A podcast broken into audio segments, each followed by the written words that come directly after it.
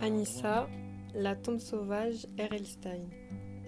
Ellie sanglotait, le corps agité par de violentes secousses. Pas étonnant que son père ne puisse pas parler du meurtre. L'expression de terreur sur le visage de sa mère l'a entré à jamais. Une phrase de l'article avait retenu son attention. Il n'y avait pas d'autres témoins. Juste sa fille, âgée de deux ans, pensa Ellie. Moi. Elle empoignait le bouton du lecteur de microfilm d'une main tremblotante et cala le numéro du lendemain. Un suspect arrêté, annonçait le titre. Elle parcourut fébrilement l'article. L'homme habitait chez G-Side. On avait découvert des vêtements souillés de sang chez lui. Quant au couteau, il avait été retrouvé dans une poubelle près de son domicile. Les preuves ne manquaient pas, mais l'enquête ne parvint pas à déterminer le mobile du crime.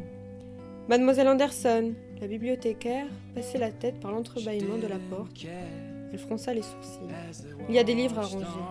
J'arrive, répondit Ellie en séchant ses larmes. Elle éteignit le lecteur et remit les films à leur place. Elle avait au moins trouvé la réponse à une de ses questions. Elle tenait l'explication de la vision du couteau.